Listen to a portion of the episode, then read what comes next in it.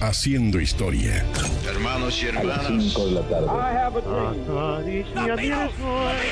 amigos de nuestra parte y de Porque eres mía, porque no eres mía. Nuestra ciudad cambió irreversiblemente de paisaje. Las cosas que marcaron nuestro sitio. Con Mariano Pagliari.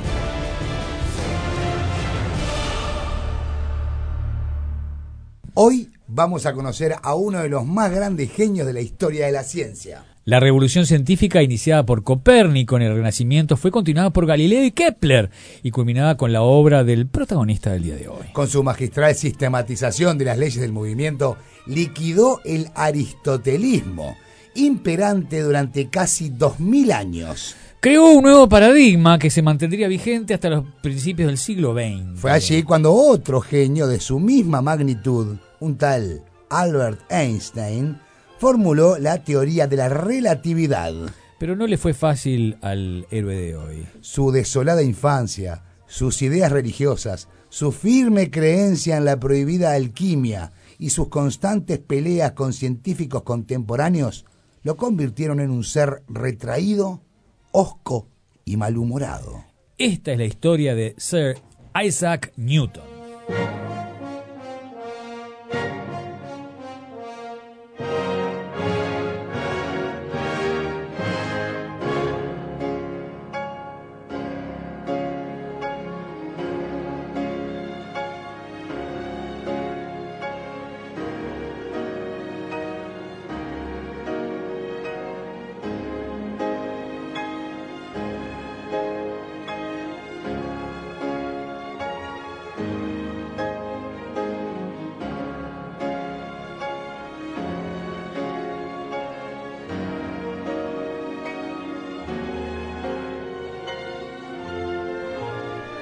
Isaac Newton nació un día como hoy, 4 de enero, pero de 1643 en Lincolnshire, Inglaterra. Su padre había fallecido tres meses antes de su nacimiento y cuando el pequeño Isaac cumplió tres años, su madre Ana se casó y se fue a vivir con el reverendo Barnabas Smith. Pero estos abandonaron al niño al cuidado de sus abuelos maternos.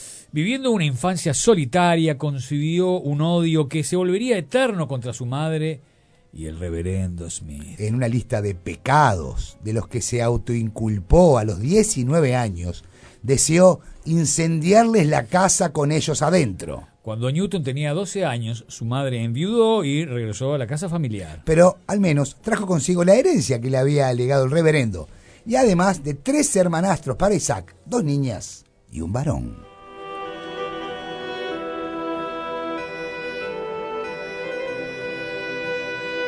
Dos años más tarde, el joven Newton fue inscrito en la King's School de la cercana población de Grantham. Los estudios primarios fueron de gran utilidad para Newton, pero pues fue así donde despuntó el genio. En su nueva localidad, el joven Isaac trabó amistad con los hijos del farmacéutico, el señor Clark. Pero no tenía eh, muchos más amigos, pues los demás niños le causaba la envidia ya eh, su ya incipiente superioridad intelectual. Isaac parecía no congeniar con otras personas de su edad, que lo encontraban demasiado astuto y pensaban que se aprovechaba de ellos debido a su rapidez mental. Tampoco era un buen alumno en el colegio, donde estaba relegado al último banco. A pesar de su astucia y lucidez, era un chico tímido y retraído que prefería aislarse y experimentar en la intimidad de su cuarto. Los relojes solares fueron un gran reto personal para Newton. Llenó de relojes la casa de los Clark, ubicándolos en cualquier habitación donde entrara el sol. En las paredes clavó puntas para señalar las horas, las medias e incluso los cuartos y ató a, a estas cuerdas con ruedas para medir las sombras en los días siguientes.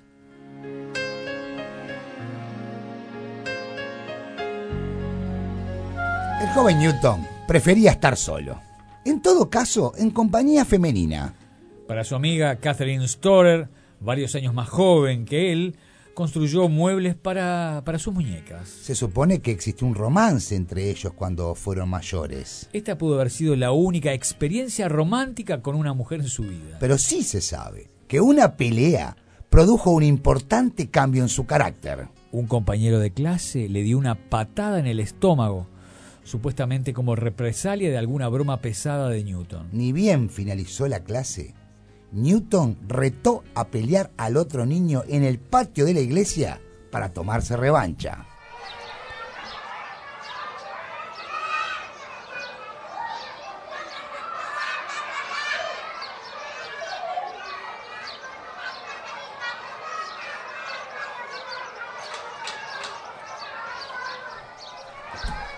¡Te voy a matar! ¿A quién vas a matar vos, al feñique? Basta, chiquilines, no peleen. Es que Peter le dio una patada en la panza a Isaac. Pero qué alcahueta de mierda, además lo tenía merecido. A ver, ¿qué hizo ahora el pobre Isaac? Yo no hice nada. Es que no, puso un ratón en mi cartera. ¿Eso es verdad? Eso es mentira. ¿Tú qué sabes, Adelita? Yo no vi nada de eso, solo vi cuando Peter le pegó una patada. No vale, no vale, no vale, no vale porque ella es amiga de Isaac. Entonces es verdad. Es que, que me puso un ratón y cuando abrí la, la, la cartera saltó. Y le pegó, yo lo vi. Cállate, taradita boluda. ¿A qué le dijiste taradita? ¡Tomá! Ah, la concha. Me ¡No! pegó, me pegó. Isaac, ¿pero qué hace? Pégale de vuelta. ¡Tomá, bribón! ¡Tomá! basta! ¡Te desfiguraré el rostro! Basta, me rindo. Isaac Newton, terminala. Te vas conmigo a la dirección. Isaac, Isaac, muy bien. Reflegale la cara contra la pared, se lo merece.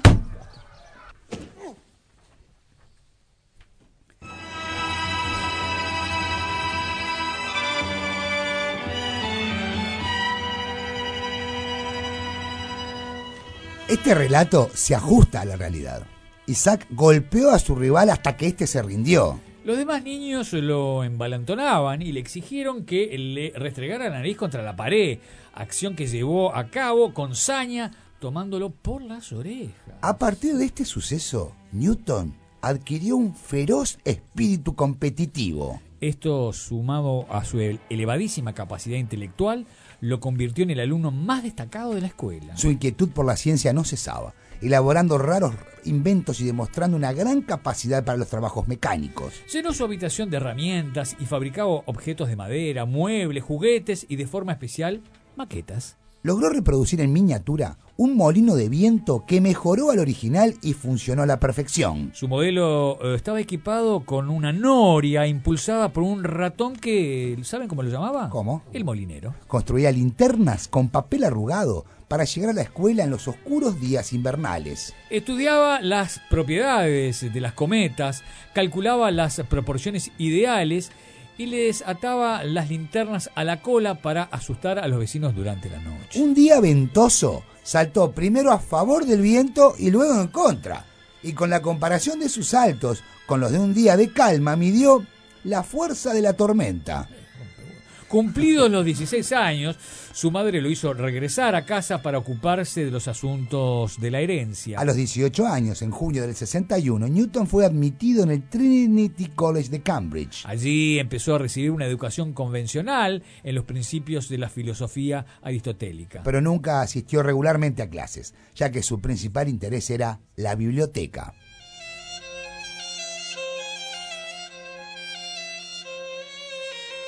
Aquí leyó los libros más importantes de matemática, geometría y óptica, de Descartes hasta Kepler, pasando por Galileo, entre otros. En 1663 se despertó su interés por las cuestiones relativas a la investigación experimental de la naturaleza, que comenzó a estudiar por su cuenta. Al declararse en Londres la gran epidemia de peste de 1665, Cambridge cerró sus puertas y Newton regresó a su aldea natal. Newton describió los años de 1665 y 1666 como su época más fecunda de invención. El método de fluxiones, la teoría de los colores y las primeras ideas sobre la atracción gravitatoria relacionadas con la permanencia de la Luna en su órbita en torno a la Tierra fueron los logros que Newton mencionó en esos años. También redactó sus primeras exposiciones del cálculo infinitesimal y la fórmula para el desarrollo de la potencia de un binomio. Fue en esa época que su fama comenzó a crecer, ya que inició una correspondencia con la Royal Society. Newton les envió algunos de sus descubrimientos y un telescopio que suscitó gran interés entre los miembros de la sociedad. Aunque también hay algunas críticas, principalmente del científico Robert Hooke. Este fue el comienzo de las muchas disputas que tuvo en su carrera científica.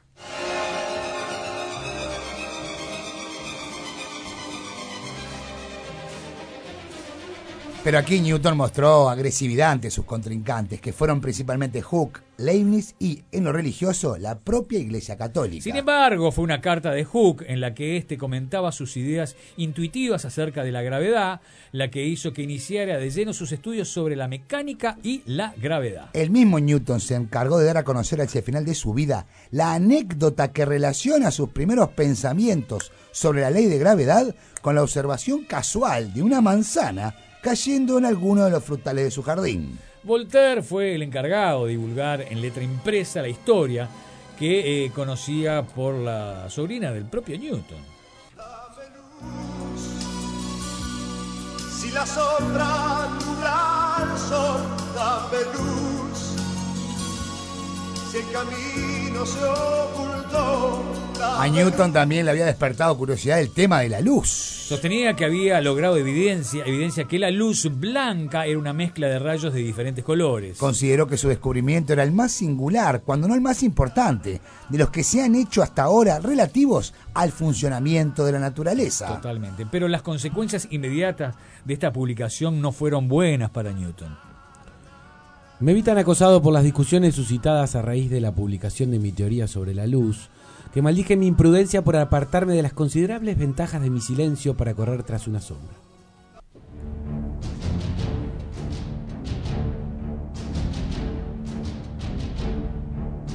Luego de esto, se refugió de nuevo en la intimidad de sus trabajos y en dos temas alejados del mundo sobrio de sus investigaciones, la alquimia y los estudios bíblicos. La afición de Newton por la alquimia lo llevó a trascender el mecanismo de, la, de observación, que todo lo reducía a materia y movimiento. Quería llegar a establecer la presencia efectiva de lo espiritual en las operaciones de la naturaleza. De hecho, sus escritos sobre alquimia y religión sobrepasan el, en volumen a sus escritos científicos. Y aunque la alquimia era ilegal en aquella época, redactó varios trabajos, entre ellos Theatrum Chemicum, The Vegetation of Metals, el más extenso Index Chemicus y el más importante, Praxis. En estos estudios se encontraban temas como la transmutación de los elementos, la piedra filosofal y el elixir de la vida. En el jardín, tras su habitación, construyó un cobertizo a modo de laboratorio, donde de continuo el fuego estaba encendido para sus experiencias. Newton no concebía el cosmos como la creación de un dios que se había limitado a legislarlo para luego ausentarse de él. Sugería que la voluntad divina habitaba y se hacía presente,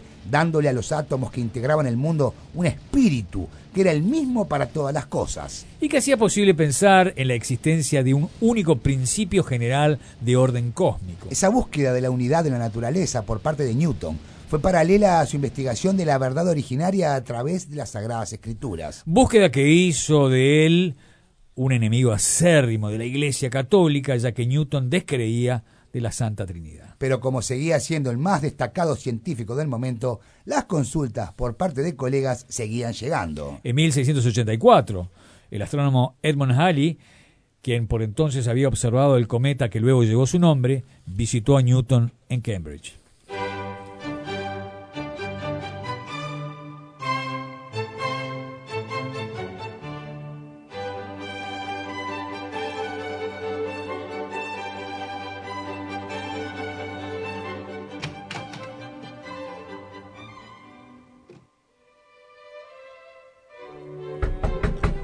Catalina, Catalina, ¿me haces el favor de ver quién es, por favor? ¿Quién cuerno toca la puerta? Voy, señor Isaac. Ya va, ya va. Por favor. Tanto golpear la puerta así. Eh, buen día. ¿Se encuentra eh, a Isaac Newton? Sí, ¿qué se le ofrece? Eh, soy Halley, Edmund Halley. ¡Halley! ¿Qué hace Halley? Déjelo pasar, Catalina. Este anda volando. Qué gracioso soy. Sí. ¿Cómo andás, Isaac? Bien, querido, bien, bien. Catalina, por favor, nos traes dos cafés. Ay, pero qué pesado, ya va. ¿Qué te trae por acá? Bueno, tengo una duda matemática y y vos eh, de esto sabés los kilos. ¿Cuál sería, a ver, mira, cuál sería la órbita de un planeta si la gravedad disminuyese con el cuadrado de la distancia? Muy fácil, querido, muy fácil. ¿Fácil? Hace años in- investigo esto y no me doy cuenta. Decime vos. Ay, Edmund, ay, una, una elipse, obvio. Pe- pe- pe- pe- Una elipse. pero no puede ser una vida buscando el resultado. ¿Cómo podés saber tan rápido la forma de la curva? Lo he calculado, querido. Tan rápido no lo puedo creer. Ah, el señor Newton es muy rapidito. Bueno, bueno, bueno, más respeto. Un científico debe detectar una verdad, aunque sea un mínimo atisbo, y demostrarla a través del cálculo lo antes posible. Esto marca la diferencia fundamental entre científicos y simples pensadores. Tenés que dejar todo esto por escrito, Isaac. El camino está abierto para reunir todos los resultados en un tratado sobre la ciencia del movimiento. Se llamará Principios Matemáticos de la Filosofía Natural. Brillante iniciativa, brillante. Sitting in my garden in the spring of 68, dreaming up calculus. Los principios matemáticos de la filosofía natural contenían la primera exposición impresa del cálculo infinitesimal y muchos científicos creen que es el libro más importante de la historia de la ciencia. Así que aquí se exponen las tres leyes de la dinámica o leyes de Newton, en la que explicaba el movimiento de los cuerpos así como sus efectos y causas. Estas son la primera ley de Newton o ley de la inercia. Todo cuerpo permanecerá en su estado de reposo o movimiento uniforme y rectilíneo a no ser que sea obligado por fuerzas externas a cambiar su estado. Esta idea, que ya había sido denunciada por Descartes y Galileo, suponía romper con la física aristotélica. La segunda ley de Newton o ley de la interacción y la fuerza dice... El cambio de movimiento es proporcional a la fuerza motriz externa y ocurre según la línea recta a lo largo de la cual aquella fuerza se imprime. La tercera ley de Newton o ley de acción-reacción dice... Con toda acción ocurre siempre una reacción igual y contraria. Las acciones mutuas de dos cuerpos siempre son iguales y dirigidas en opuestos. Esta ley se refleja constantemente en la naturaleza. Se tiene una sensación de dolor al golpear una mesa, puesto que la mesa ejerce una fuerza sobre ti con la misma intensidad. Y la ley de gravitación universal. Bernard Cohen, prestigioso historiador de las ciencias, afirma... El, el momento culminante de la revolución científica fue el descubrimiento realizado por Isaac Newton de la ley de la gravitación universal. Gracias, Cohen. Con una simple ley, Newton dio a entender los fenómenos físicos más importantes del universo observable.